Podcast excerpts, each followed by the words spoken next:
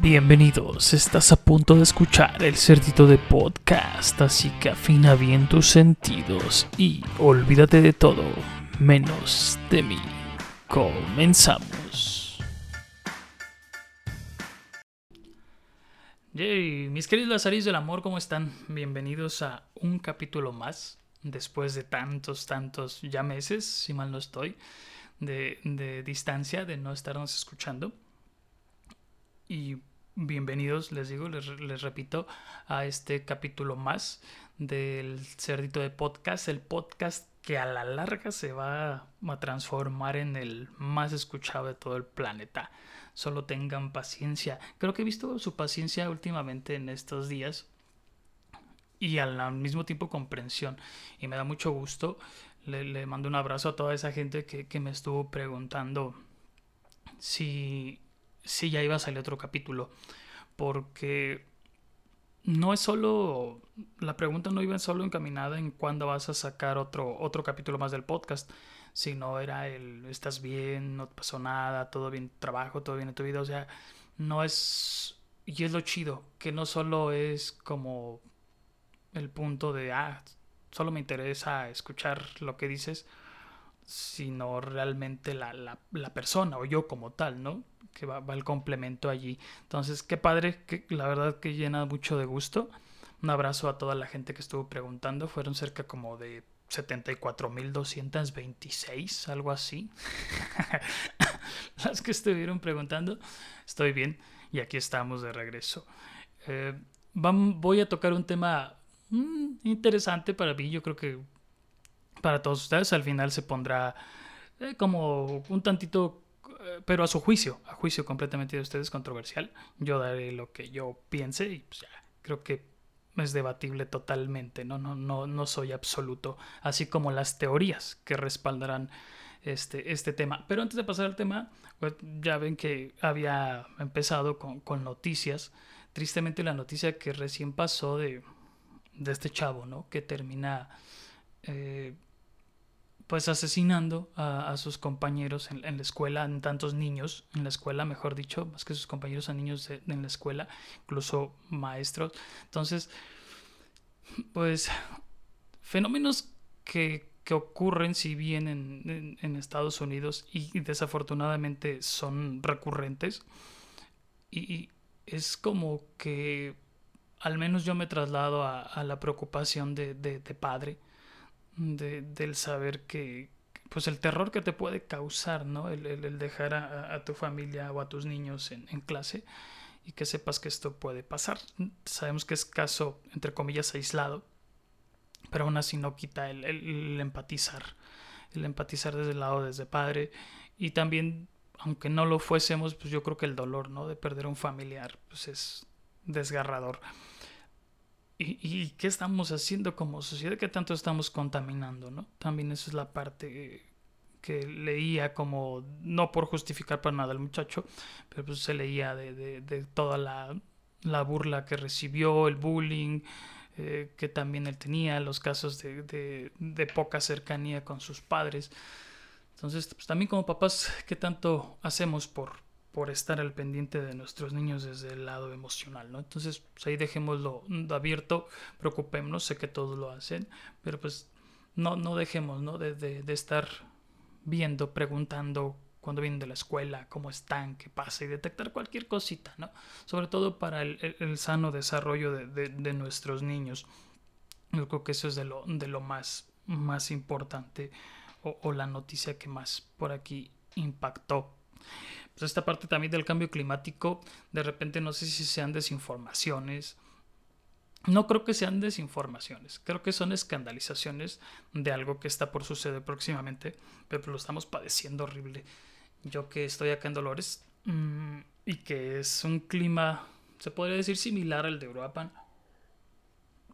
Bueno, para los que nos escuchan en otro lado, va a sonar bien cliché y bien pero cuando hace calor hace un chingo de calor y cuando hace frío hace un chingo de frío. No neva, no, no a esas temperaturas, pero pues andamos oscilando entre los, ¿qué será allá en Uruapan? Como entre los 7 cuando hace mucho frío y los 28 promedio en los últimos cinco años, por así decirlo. Y creo que ahorita pues están rebasando tanto para abajo como para arriba, ¿no? Con, con estos temas, pues ahorita no se llega el calor. Y acá en Dolores, pues yo, yo considero que en los cinco años que llevo acá es la época más caliente de toda mi versión. No lo soportaba, no lo soporto. pero también cuando ha llegado a hacer frío. Entonces acá estamos estado incluso a 31 a las 7 de la tarde. 31 grados a las 7 de la tarde. Pues sí, está cabrón. Sé que hay estados donde está más. Saludo a los que me escuchan allá en Monterrey, que a veces me dicen, no, Ciudad Acuña y al compa César Miri allá en, en Monterrey. Cuando me dicen, no, pues es que acá sí está más cabrón. Pues sí, pero pues, al menos creo que te vas acostumbrando a lo constante y acá de repente empezamos a recibir los estragos. Sé que allá también lo estará.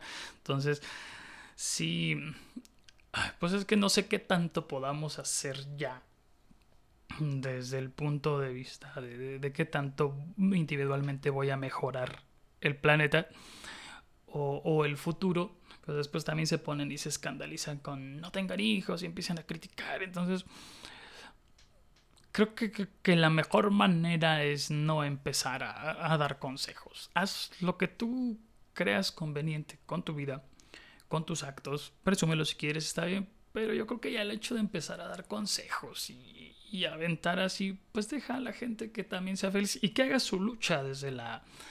desde la. desde su perspectiva, vamos. Porque si empecé a, a leer esto de no, y todavía teniendo hijos, y que para que tienen hijos, y que la chingada. Y se me hacía como, tienen toda la razón en el sentido de que qué futuro le va a quedar a la gente que viene.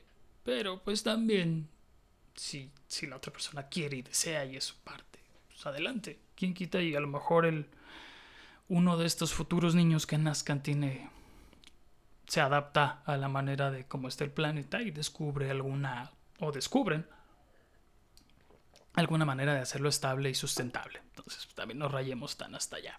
Bueno, vamos a ya ninguna noticia más, porque luego hablo del presidente o de música y me dicen, no hagas eso, no, con él no te metas.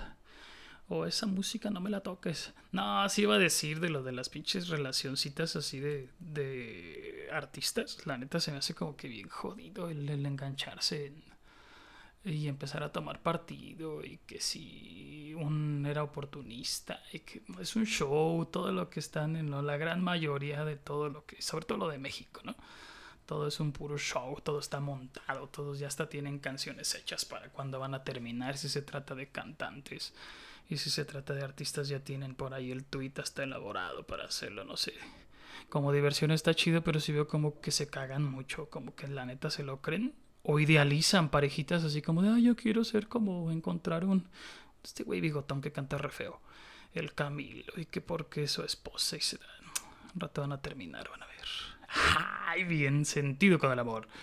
No, clávense si quieren pues con esos pinches temas, pero la neta sí dan hueva.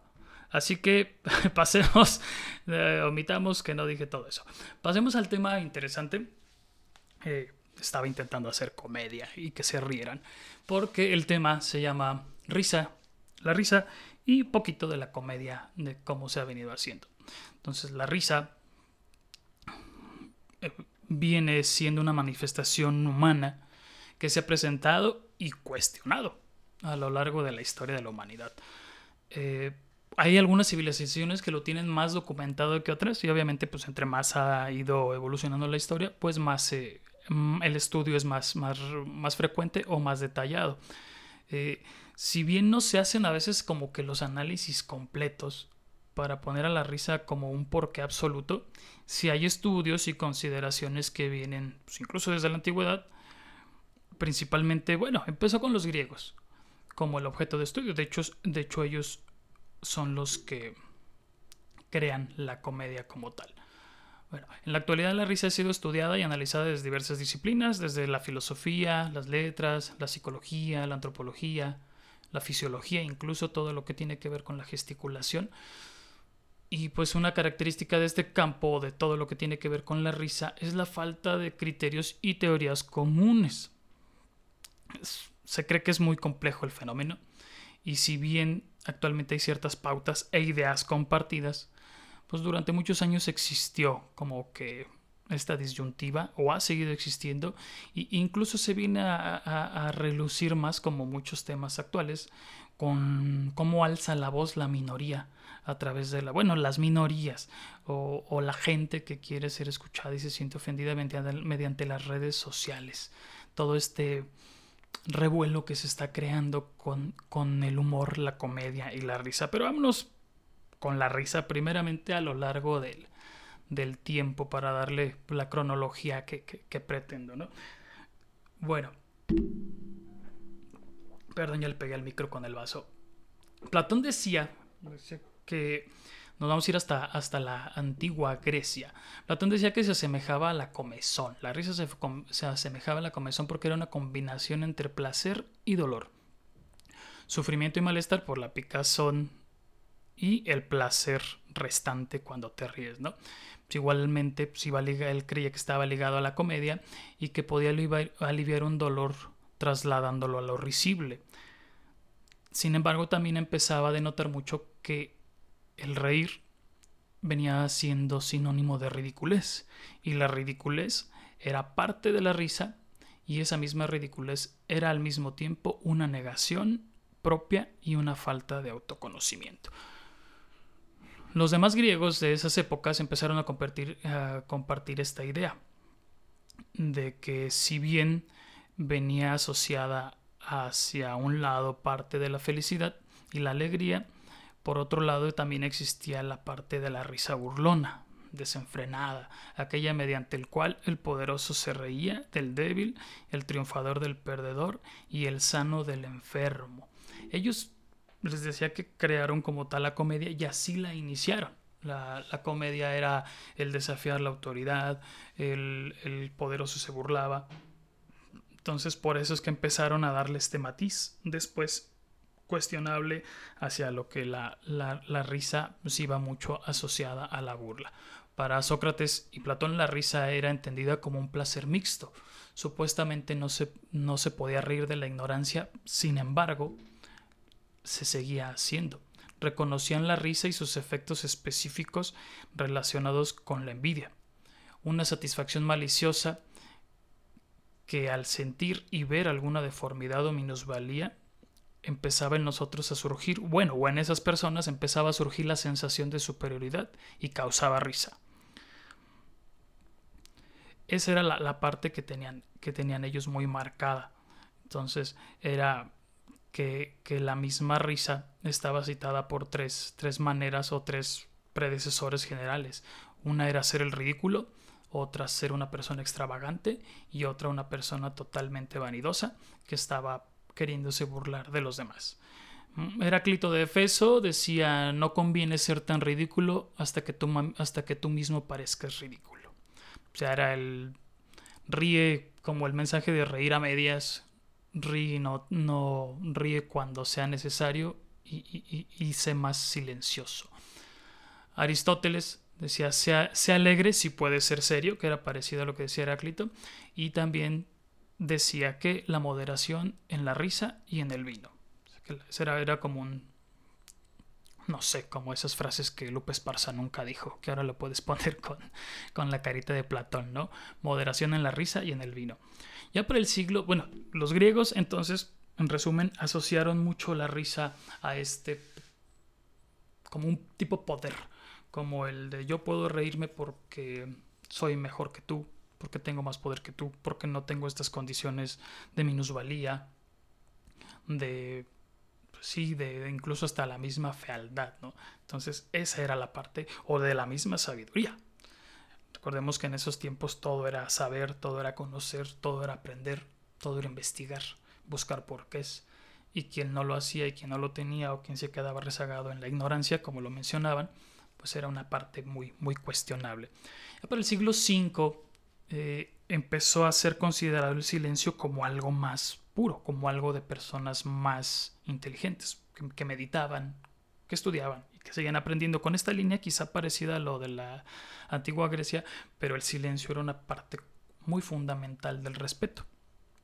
Había unas reglas monásticas que se le decían y decía que entre otros capítulos que habían desarrollado ahí o de lo que tenía referencia a la risa, decía que la forma más terrible y obscena de romper el silencio era la risa. Si el silencio era una virtud existencial y fundamental de la vida, la risa era la, gran, la gravísima violación de lo mismo. Entonces desde ahí, pues era como que otra vez la risa empezaba a asociarse hacia algo malo, pese a que nosotros la asociamos a, a que algo nos puede dar como que satisfacción o felicidad, ¿no? Pero iremos aterrizándolo un poquito más. Bueno, eso fue en el siglo V. A partir del siglo VI, el silencio dejó de ser considerado como que lo mejor. Sin embargo, la risa no perdió este matiz. Se decía que la risa era contrapuesta a la humildad, si bien ya no se le hacía tanta asociación o tanta penalización, por llamarle de una manera, hacia lo que era el silencio, si era algo contrario a lo que era la humildad y sobre todo a la caridad cristiana. Decía que cuando la risa estaba por estallar había que prevenir, sea como sea, que se expresara. Porque de todas las formas malignas de expresión, la risa era la peor. Y desde aquí pues lo vemos yo creo que lo hemos visto mucho en... Eso se me hace como, por ejemplo, en la iglesia, ¿no? Es que vamos a tocar tantito de la iglesia. O sea, ¿dónde está prohibido reírte? Entonces ahí lo vamos a ver, lo vamos a ir viendo. Por mucho que puedas ser feliz, tienes prohibido reírte en la iglesia. Sobre todo si está alguien ahí, ¿no? Cosas de autoridad. Eh, allá cuando decía alguien ahí, decía, no, el sermón del padre, vamos, para no dejarlo así como de este güey que quiso decir. Funeral. Mm, no sé, en un honores a la bandera de cualquier país, no sé, se me ocurría acá, el himno nacional de nuestro México. Imagínate, pues está prohibido, ¿no? Porque es la burla. Entonces desde ahí venía esa parte. Que vino una, una situación interesante porque no podíamos dejar la risa si no se hablara un poquito también de la religión. En el Antiguo Testamento se establece una diferencia entre dos formas de risa. Igual como lo hicieron los, los griegos, que sí decían que había una manifestación de felicidad, pero todo lo, ellos se sesgaron más hacia la burla y todo esto pues, todavía estos siglos. Sin embargo, en ese Antiguo Testamento lo interesante es las dos formas de risa que había. ¿Sale? O las dos formas que a lo mejor quien escribió ese Antiguo Testamento representando a la palabra de Dios. Pues es muy interesante cómo se diferencian estas dos, ¿no? Eh, bueno, decía que la, la risa, la palabra la, venía en el hebreo había dos palabras, venía de la palabra, espero lo pueda pronunciar bien, es, es S-A-K-H-A-Q, sakak, que significa risa feliz o desenfrenada, y otra palabra que es I-A-G, ag que hacía referencia a la risa burlona y denigrante. Entonces el ejemplo que viene del Antiguo Testamento es cuando Dios se le aparece a Abraham Abraham ya un anciano. Para los que no están familiarizados con la Biblia no pasa nada. Eh, Abraham era ya un anciano que quería, que era muy devoto a Dios y que pues, lo, lo que más quería él era tener un hijo. Después de ciertas pruebas de fe que le hace Dios, él le dice que va, Dios tal cual le dice que va a tener un hijo y Abraham se ríe de felicidad al saberlo. Risa que aprueba a Dios y, como, como agradecimiento. Sin embargo, en la misma adelantito más este, en esos pasajes de la Biblia, cuando la esposa de Abraham, Sara, escucha la plática de Dios con Abraham, donde Dios le dice, tu mujer, Sara, tendrá un hijo y será madre de reyes porque la descendencia que tendrás serán los reyes, ella se ríe imaginando cómo serán ellos de viejos teniendo hijos, porque ya estaban ancianos. Entonces Dios le cuestiona a Abraham la risa de su esposa, como haciéndole ver que, si para Dios no había imposibles, ¿por qué ella se reía? ¿Por qué se tendría que reír imaginando algo ilógico? Si, si por muy ilógico que sonara Dios era Dios y podía hacer lo que quería o podía dar este tipo de situaciones. Entonces ella niega que se ríe y él no lo cree, ¿no? Simplemente se queda como de que para él no hay imposibles. Lo casual de aquí es que el hijo se termina llamando Isaac. Y como les había dicho hace ratito, la palabra hebrea Iag se, se resumía como risa burlona. Y e Isaac viene tal cual de esa palabra hebrea que significa risa burlona. Entonces, eso fue lo único que, lo que se me hizo a mí como que muy, o sea, como que para trasladar la risa y haberla, darle todo ese peso que se le dio independientemente de la religión que sea, para plasmarlo en uno de los libros con mayor influencia religiosa en el círculo occidental, pues imagínense el peso que tiene la risa para haber llamado a alguien risa burlona por, por haber tenido esta risa sana, ¿no? Entonces, eso es lo que dice por ahí el Antiguo Testamento. Va. Ya para el siglo XIX y XX, por decirlo un poco más contemporáneo, empezó a analizarse la risa, o los estudios de la risa ya tienen un carácter psicológico y social. Y pues no podemos dejar por alto, si se habla de psicología, pues de lo que Freud consideraba, ¿no? Freud lo consideraba como una, una forma de liberación.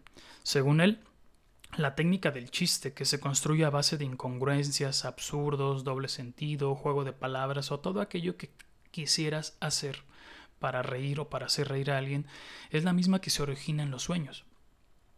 Y como en los sueños el chiste y el humor son una manera de regresar el actuar y pensar a una etapa infantil como mecanismo de defensa, pues de esta manera con la risa estaríamos liberando emociones negativas. Como si se tratara de un escape breve a la realidad. Dicho de otra manera, ser pues una manera defensiva de afrontar cualquier situación aversiva o un mecanismo de defensa del yo para protegerse de la ansiedad y la frustración, que viene siendo a la asociación común que tenemos a veces de la risa. La risa lo hace alguien que está feliz, la risa lo hace alguien que, que superó algo, ¿no? Por lo general creo que así asociamos la risa, alguien que se está divirtiendo. No como algo malo, que sí pasa. Pero por lo general, de, al menos en asociación libre, creo que lo primero que podemos pensar es que una persona que ríe está, está contenta. Aquí es donde batallo con, lo, con el inglés o con, o con los sí, con los apellidos. Vilayanur Rachandran sugiere que la risa se utiliza como un mecanismo de defensa para protegerse contra la ansiedad cuando ésta es abrumadora. La risa a menudo disminuye el sufrimiento asociado con un evento traumático. Digo, ya empezaban a hacerse más estudios más elaborados, más hacia, hacia el porqué, hacia el sentir, hacia lo psicológico, hacia lo personal y menos ligado hacia el ataque hacia alguna persona.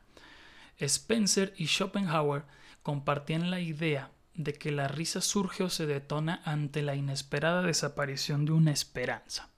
¿Qué quiere decir con esto? Es como que te ríes cuando... Se me, se me ocurre lo del ejemplo del cine y lo vi también en una entrevista que le hicieron a Andrés Bustamante, donde la gente está viendo la película de terror y aparece, no sé, cierran una puerta, un azotón y toda la gente grita. Entonces ahí está, ¿no? O sea, esperabas otra cosa, fue solo una puerta, desaparece esta, pues esta esperanza o esperanza hacia lo que tú esperas, no esperanza hacia lo que anhelas, sino algo que estás esperando que suceda. Entonces, ¿y qué sucede? Te empiezas a reír y todo el cine se ríe, ¿no? Sobre todo cuando se asustan. ¿Por qué? Porque no debieron asustarse. Entonces es así como que la parte, o no hubo un porqué básico o el que tú querías para asustarte. Entonces desde ahí empezaba esta situación de, de la risa. Va. Entonces, estos fueron los, estudios más. Pues, quería cerrar con esta parte de, la situación de cómo lo concebía Freud desde la, situación psicológica. Entonces, ¿qué hemos entendido? ¿Qué hemos, hemos intentado dejar nosotros aquí detrás del micrófono? Que, que ustedes que nos escuchan, a manera de, de resumen, conclusión, al menos de la parte de la risa, es que la risa forma parte del lenguaje, invariablemente. Por lo tanto, va ligada a nuestros aprendizajes y obviamente a nuestros pensamientos. Por eso esta puede irse hacia la gracia, o hacia la burla, o hacia la laceración, o hacia lo que tú quieras tapar en ese rato. La risa, les repito, forma parte del lenguaje y también la gesticulación es parte fundamental del lenguaje. Entonces desde ahí sabemos también cuando una risa una ligera sonrisa es de desaprobación o, de felicidad. Ahí es donde se nota mucho esta parte, o donde entraría la gesticulación para la parte de, de la interpretación, pero sí queda todo mucho en interpretación. La risa es una catarsis total, se asocia comúnmente a la felicidad y la diversión. Sin embargo, también es un, es un desborde total de ansiedad, como lo decía Freud. Entonces, por eso es que conocimos la, o que se conoce, o nos ha pasado, nos ha sucedido la famosa risa de nervios, la famosa risa de miedo. O sea, no es nada más el, la risa de burla. hay tantas manifestaciones que puedes sacar mediante la risa que, que, que también van, van ligadas a a esta catarsis total de la persona. Y recuerdo una vez que quedamos, quedé muy mal junto con otro cuate, el Vladi. Fuimos a un congreso de sexualidad a Ixtapa. Y me acuerdo que nos pusimos a nadar sin saber nadar completamente. La alberca, y era una alberca que realmente pues, yo me imagino que era dos metros, o no sé, pero supongo que yo no alcancé a tocar el fondo al ir llegando hacia allá, por lo que quieren para no hacer la larga, pues, me anda abogando. Me alcanzan a sacar o nos alcanzamos a salir, no recuerdo. Veía mucha agua. Entonces cuando llego a la orilla de la alberca me da un ataque de risa bien cabrón. Entonces la gente pensó que me estaba riendo porque estaba fingiendo el famoso ahogo. Y el otro güey le contagié la risa.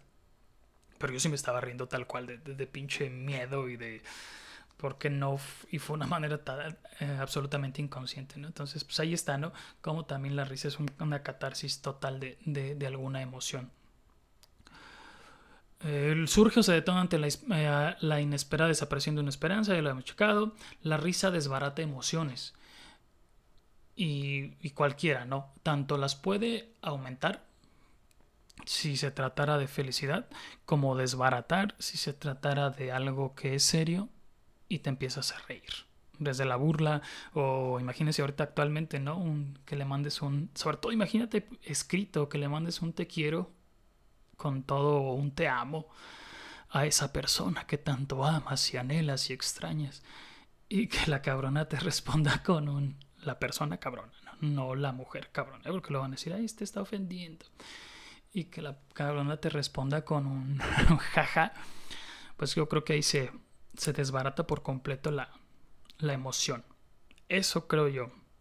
No porque me haya pasado o lo haya hecho. La risa. La risa es un desafío también. Desafías la autoridad. Desafías... Sí, sobre todo creo que la autoridad. La, risa como desafío del, del te digo algo y lo haces y te ríes. O cuando un güey te dice no sabes con quién te metes y te da risa o quieres someter a alguien y te ríes diciendo a poco tú vas a poder conmigo, ¿A poco? no sé, esas risas también son la risa como desafío. La risa como lo políticamente correcto, que es donde vamos a aterrizar ahorita con, con lo que sigue del, del podcast y, de la, y hablar un poquito de, de la comedia. La risa con lo políticamente correcto. Chaplin decía, Chaplin que hacía cine mudo. Decía que el mismo chiste no tiene efecto en distinto contexto. No podía él, en una escena donde lo perseguía un policía, mm, ponerle una cáscara de plátano y que la gente se riera, a hacer lo mismo y ponerle una cáscara de plátano y que se resbalara una mujer embarazada. Entonces, la risa pierde el efecto dependiendo del contexto o la comedia pierde el efecto tal cual totalmente si cambias un solo personaje, un solo momento, una persona, una palabra. Entonces también lo políticamente correcto. Y por último, puedes pensar con humor, pero actuar con seriedad. Lo que decía por ahí Aristóteles, ¿no? Así como si puedes ir por la vida riéndote, pero sé serio cuando tengas ser serio que pues, hay momentos para la vida y hay personas que al parecer no lo detectan o creen que una persona que es demasiado burlona y payasa no puede ser serio. Bueno, eso en cuanto a la risa, temas interesantes de cómo se... Eh, breves, les digo, podrían ser muchísimos o podríamos meternos muchísimo más, sobre todo el aspecto psicológico o que es el que me llamaría más la atención o que es el que podríamos debatir mucho más, pero pues al menos creo que viene la parte debatible ahorita. Porque hacer humor hacer humor en estos tiempos. Mm, sobre todo cuando tienes una generación donde donde se, se permeó más el que debía de ser el humor blanco debería de ser más como sano, como menos perjudicial. Y por otro lado, todo el humor que se dio con las, no sé si me ocurre como que en las películas de aquí de ficheras, ¿no? En aquellos tiempos de los 70s, 80s. Y, la influencia del humor americano que es muy ácido. Y, de repente ahorita todo este boom de la última década de, de los peros Entonces, hacer humor está chido. Yo creo que intentar hacer reír a la gente está padre. Se me hace de personas sumamente inteligentes. Porque es como lo, en esta entrevista que veía de, de, Andrés Bustamante, que se me hace una persona muy, muy, muy inteligente y que aparte su humor es totalmente sano. O sea, y no porque yo les sugiera que hagan un humor sano o que solo ese vean, sino voy a ese lado. Entonces, él decía que, que hay que ser como que alquimistas del humor como tratar de transformar todo en, en risas si te vas a dedicar a, la comedia.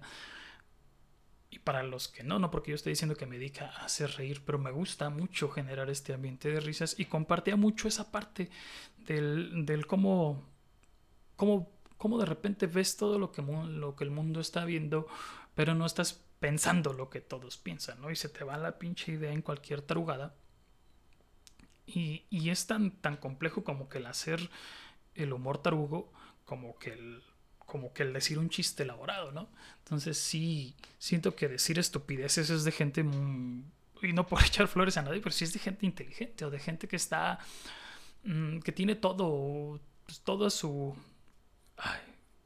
como que es toda la inteligencia en ese rato dando vueltas, es como lo asocian a veces que con la ardillita acá en la cabeza dando vueltas trabajando a todo lo que da, así como el que improvisa una canción y le das un tema y te la canta, los raperos, no sé, así como los que les gusta estar en esta parte de la matemática y están resolviendo en ese rato un acertijo, una madre que tienes como que todo, toda tu capacidad racional en, en intentar resolver algo. Siento que así también es la parte como del, del poder intentar decir una cosa y cuando ya te es tan familiar lo puedes hacer, porque por algo no todas las personas son pueden hacer algo gracioso.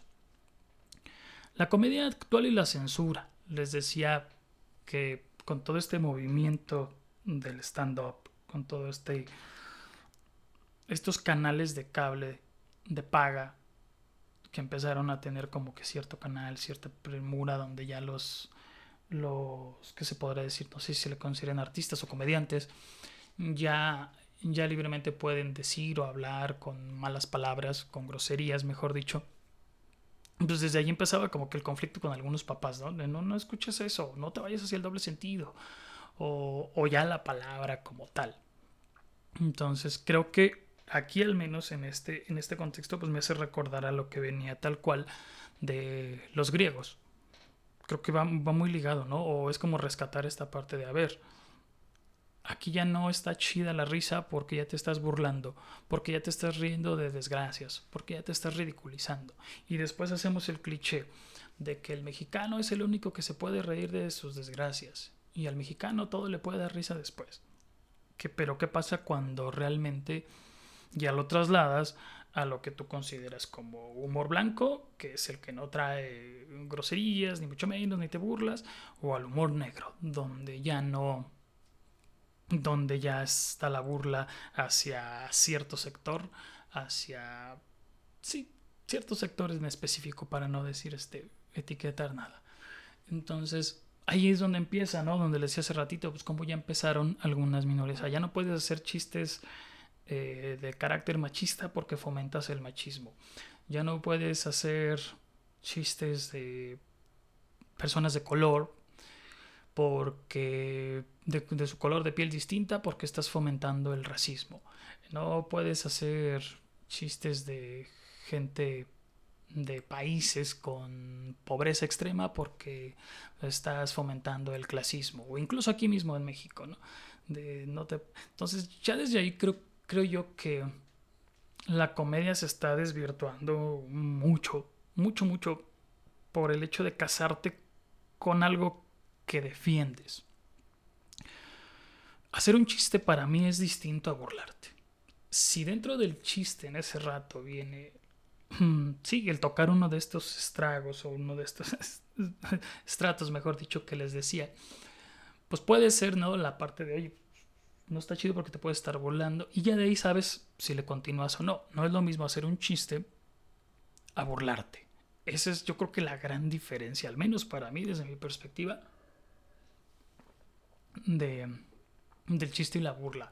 Lo vi mucho con un tipo que ni siquiera recuerdo cómo se apellida, o Farrell, algo así. Es mexicano, es stand-up. Se hizo mucho desmadre con él porque había hecho un chiste totalmente pedófilo. Yo cuando lo escuché, pues invariablemente me dio un poco de risa y no porque esté a favor de la pedofilia. Pero también está el contexto de cómo lo platican y cómo lo dicen. Si dije, la madre, pinche chiste está cabrón, desde quizá... Mm, se rió la mayoría del público que tiene. Para empezar, la gente pagó por ese evento. Entonces, pues no. Los que están detrás no deberían de haberse quejado, ¿no? Los que pagaron quizás sí. Alguien lo grabó y lo subió.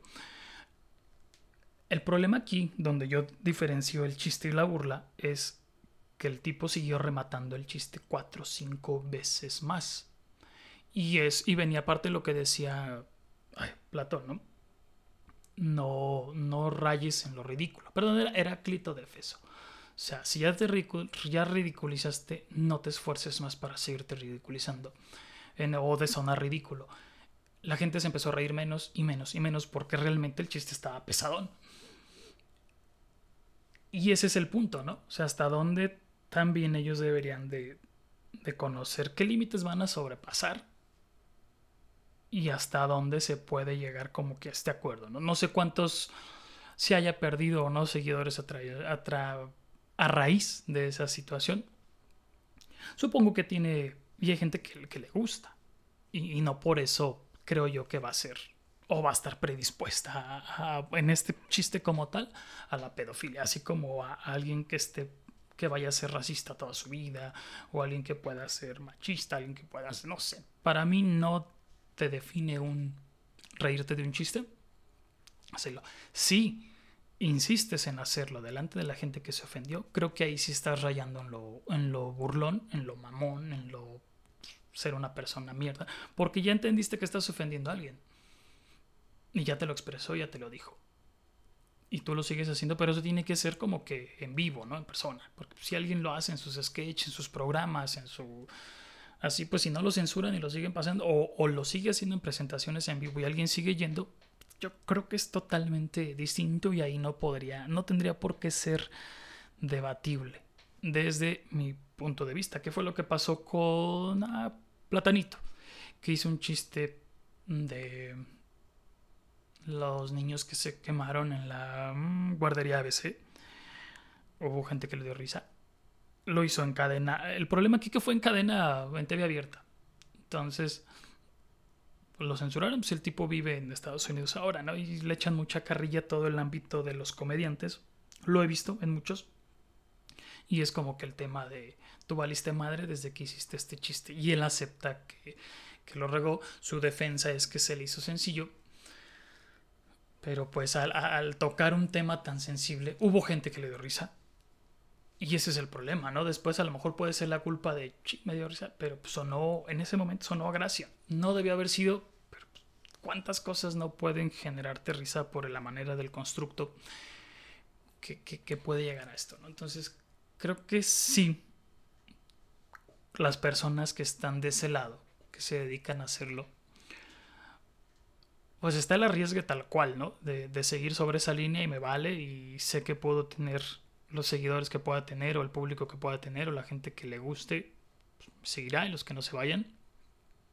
Pero creo que sí deberían como que al menos de ciertas fibras sensibles, este, pues, tratar, ¿no? O de no seguir sobre esta línea. O si te vas a arriesgar hacia la censura y dices, ni pedo, me censuraron, pues también no sé qué, qué tanto lo considere como que me fui con la frente en alto siendo un chiste que quizá no fue el mejor de su vida. Pues lo veo también eh, con las personas al final del día todo esto termina siendo total y absolutamente perceptible como también lo vimos o se los di a entender hace ratito con, con otro, otras, otros de los que investigaban, otro de los que se detuvieron a pensar en la risa, que al final era totalmente interpretativo. Yo no, mm, yo no creo que puedas eh, molestarte con algo que ves en redes sociales para nada porque no estás obligado a meterte a buscar a esa persona. No tienes toda la facilidad de poder decir no quiero volver a ver a esta persona. Y ya no tendrías por qué estar haciendo tanto mella en, en que lo quiten, lo censuren y lo, no sé, lo hagan políticamente correcto solo porque a ti no te parece. Creo yo que eso sí no está chido, ¿no? Porque al final del día muchos es trabajo, bien o mal. A lo mejor van a diferir conmigo, ¿no? Pero sí a mí se me hace como que tú puedes decidir qué ves y qué no ves. Y si lo vas a decir por el alcance de los hijos, pues no le des a tus hijos un celular de chico o no lo estés dejando ver YouTube sin tu supervisión. Entonces no te puedes cagar por algo que tú estás haciendo en ese rato, sino mal descuidando. O sea, no, si es desde el lado de no me gustan este tipo de chistes porque abordan o van en contra de lo que yo considero correcto, pues no hay pedo, pues no lo veo, jamás vuelvo a ver del tipo y mi mi inconformidad, pero pues hasta allí, yo, yo creo que ahí queda, como con la música, yo soy muy cagón con la música, pues al final no la escucho, ¿no? O no, ya si me toca por otro lado, pues ya será muy mi pedo. Pero no, no, no debe de ser como que por este lado. Y lo veía en un tipo, y no porque me caiga bien y me guste su comedia, de hecho no, no, no, no se me hace como que tan agradable. Pero el tipo se llama Marcelo, es un güey regio y tiene un programa Ay, no recuerdo el nombre, pero pues ahorita al menos en la TV regia es muy común. Y este tipo Marcelo empezó a narrar partidos de fútbol. Y el cabrón se burla de Salvador Cabañas. Eh, porque o sea, a Salvador Cabañas le disparan en la, en, la, en la cabeza, ¿no? En un bar. Un tipo de apellido, bueno, que le decían el JJ. Casualmente, eh, estaba narrando, parece que un partido de las Chivas, donde juega José Juan Macías, creo que se llama el tipo, se apellida Macías, y creo que sí es José Juan. El caso es que le dicen JJ Macías. Entonces este cabrón dice, dispara el JJ. Me dio risa. Y haciendo alusión, y ya después dice, no sé cómo, pero no Salvador Cabañas, ¿eh? o no en el, haciendo alusión tal cual al disparo cosa que no está chido, ¿no? Y se le fueron mucha gente como que al, que cómo se te ocurre y por qué lo dijiste, que la chingada, y pidieron su censura. Y él manifiesta que, que lo hizo con toda la intención, que se le hizo como que un chiste ingenioso, habrá quien lo vea como que no, y que se arriesgaba, ¿no? Entonces el tipo se arriesga a hacer esto y pues, dice, pues quien me vaya a seguir, pues yo voy a seguir sobre esta línea. Al final del día yo no les digo síganme o no me sigan punto es que hace poco hizo también él una. un como sketch. jugando fútbol con personas pues que no tenían un pie, una mano. Entonces, todas estas personas incluso bromeaban de su misma condición física. Se tiraron o no sé, como que le querían dar una patada y lo hacían con, con la extremidad que no tenían. Eh, como que le querían pegar y también, o él los tumba, les pega en el otro pie, pero todos estuvieron de acuerdo y consensuado. No fue como que la burla y se me hacía como cuando, bueno, no me quiero meter ese tema, pero cuando alguien también este, dice que le criticas algo y dice, ay, es que esto fue consensuado y entonces no tendrías por qué estarlo criticando. Acá también, entonces tampoco tendrían por qué estarlo criticando esas personas. Al final de cuenta, tú eres responsable de lo que ves y de lo que quieres. Yo sí considero eso realmente de la comedia, porque lo estaba viendo, y, cada vez se quiere censurar un poco más y se quiere quitar, quizá porque a mí me guste el humor negro en general, me da risa, pero no creo que fomente con eso nada, se me hace como que muy limitante ese pensamiento de si te ríes de algo es porque lo estás fomentando. Creo que si sales a, defenderlo, y si sales a seguirlo haciendo cada que te paras en cualquier lugar del mundo o cualquier situación social en la que estés, quizá lo tendría. Lo tendría como que en cuenta, pero Digo, para todo y contextos o para todo y momentos. Y, y no vas por la vida, supongo que también los comediantes no van por la vida haciendo chistes toda la pinche vida, ¿no? Qué hueva, y supongo que debe ser bien de hueva, que, como a los psicólogos cuando te dicen, no, seguramente me estás analizando. Pues pura madre que lo haces y, y los que están dando terapia, pues obviamente cobran, ¿no? Para esa madre. Entonces, qué hueva para un... Sí, como dicen a veces, ¿no? Pues ni modo que un proctólogo le digas, a ver, méteme el dedo en el rabo a ver cómo ando de la pinche próstata, ¿no? Igual para un comediante creo que sería, hasta cierto punto debe de ser bien cagante, ¿no? Que lleguen y a ver un chiste, y a ver un chiste. Supongo que deben tener su lado de seriedad de vivir la vida y no estar pues, por el lado, lo que decíamos hace ratito, o sea, no porque seas una persona que reflejas algo no serio, pues la persona no puede ser tímida en otro sentido o, con debilidad para hacer, este, no sé, relaciones sociales. Entonces creo que también el hacer un chiste no quiere decir que vayas por la vida insultando y denigrando a la gente, ¿no? Igual al que se ríe, que le da risa algún chiste mamón o mal, mal puesto, pues igual, ya es lo que le decía, es la diferencia tajante y abismal es cuando alguien te dice, güey, aguanta, no estuvo chido o, yo soy esa persona, no lo vuelvo a hacer, y tú te empeñes en seguir cague y cague el palo. Esa es la parte, ¿no? Al menos que yo, yo digo. Pero en fin, al menos de la risa aprendimos de dónde viene, que sí hay una parte totalmente burlona y que hay distintos matices de la risa. Interesante tema. Me gustó haberlo abordado aquí con ustedes. Ya después les haré chistecitos para que se rían. Si no están de acuerdo, échenle mensajitos, saben que se puede, se vale, que lleguen por ahí sus mensajitos ya después de que escuchen, se vale tal cual, se debate y por ahí nos ponemos a, a contar chistecitos pelados. un abrazo a todos, cuídense mucho, hidrátense un chingo, cuiden a sus chiquillos, quien tenga chiquillos, cuiden su vida, quien no los tenga, no sean tan cagones, adiós, besitos en el... ¿En dónde? ¿En dónde se me va una palabra? No se me ocurre nada. Allí donde no Acabas les de escuchar el cerdito de podcast. Te esperamos en nuestro próximo episodio con más sorpresas, más detalles que harán de tu vida, si bien no más inteligente, más interesante.